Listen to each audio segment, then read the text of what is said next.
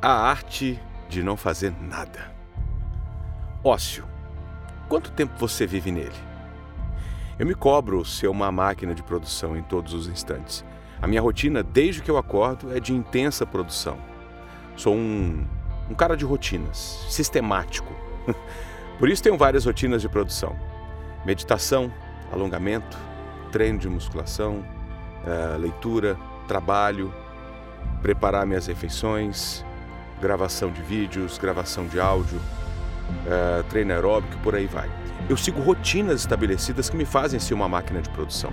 Eu preciso estar sempre produzindo alguma coisa. E apesar de isso ser bom em um sentido, é ruim em outro. Por quê? Uai, porque eu vivo poucos momentos de ócio. Ócio criativo, ócio total. Simplesmente, de vez em quando, largar tudo e não fazer nada é extremamente importante. Deboísmo, ficar de boa. E fazer isso sem, se, sem me sentir culpado porque eu poderia estar produzindo. Ironicamente, as nossas melhores ideias surgem quando não estamos focados e pensando nelas. Foi isso que aconteceu comigo ontem, enquanto eu estava fazendo um programa no ar. Aliás, anteontem. É, eu tive um insight de, de, de, de umas coisas que me levaram a ficar de boa. E ficou muito bom. Por isso, eu vejo que cada vez mais preciso inserir momentos de ócio na minha vida. Não fazer nada é difícil, ainda mais em nossa rotina ultra acelerada e hiperconectada. Mas é preciso um esforço consciente da nossa parte para que a gente possa relaxar e parar também. Parar para parar, é, parar para não fazer nada. E não fazer nada é realmente não fazer nada, tá? Não é assistir YouTube ou Netflix, é literalmente não fazer nada, ficar deitado no sofá. Ah! É ficar a sós com os próprios pensamentos. É isso diferente, isso é diferente da meditação. Ah, na meditação surge a cobrança de que é preciso estar meditando.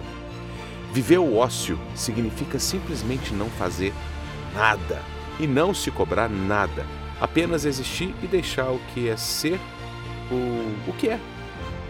Em breve, muito em breve, eu vou me comprometer a viver momentos de ócio. Porque agora está praticamente impossível. Ou será que é só a minha mente dando mais uma desculpa?